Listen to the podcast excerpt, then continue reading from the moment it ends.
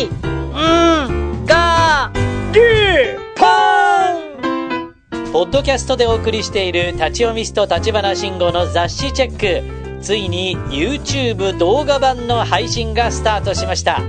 立ち読みストで検索。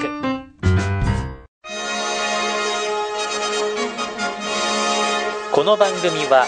世界中からのカンパで支えられています。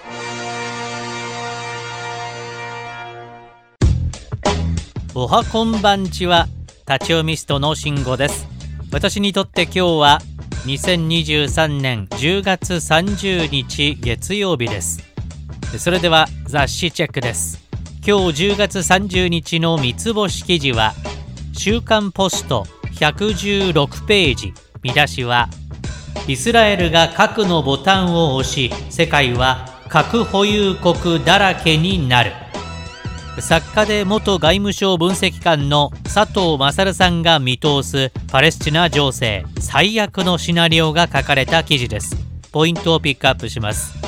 まずイスラエルは地上作戦に数ヶ月かかるだろうが所詮ハマスは民兵組織なのでイスラエルの勝利は揺るがない。それよりも世界にとって危険なのはガザとは逆のイスラエルの北部。レバノンとの国境の情勢。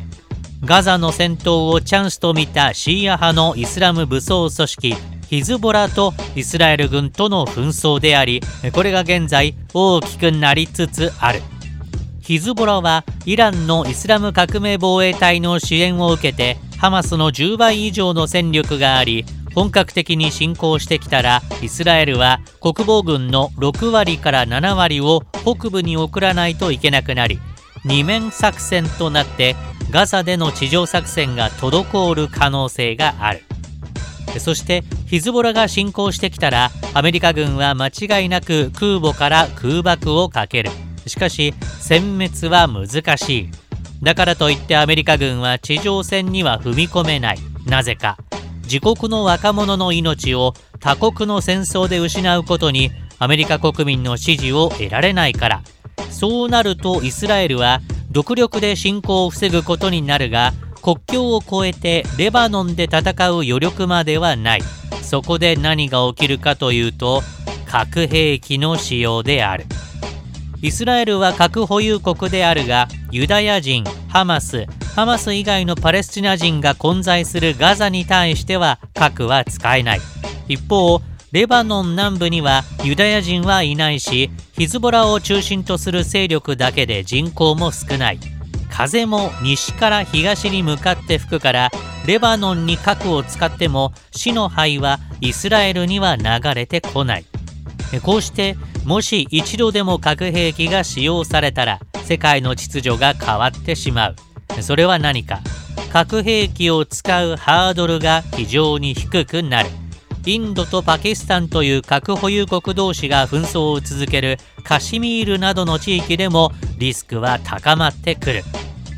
アラブ諸国も核兵器を持たなければ自国を守れないと考える。そうなると競ってパキスタンから核を買う。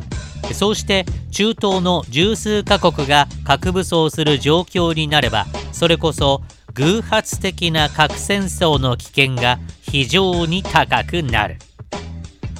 といった内容が記事のポイントですが佐藤さんが予見するストーリー上極めて重要なのはイスラエルに核兵器を使わせないことに思えます。しかし最近イスラエル政府の高官がアメリカは日本に勝つために広島と長崎に原爆を落としたと発言していて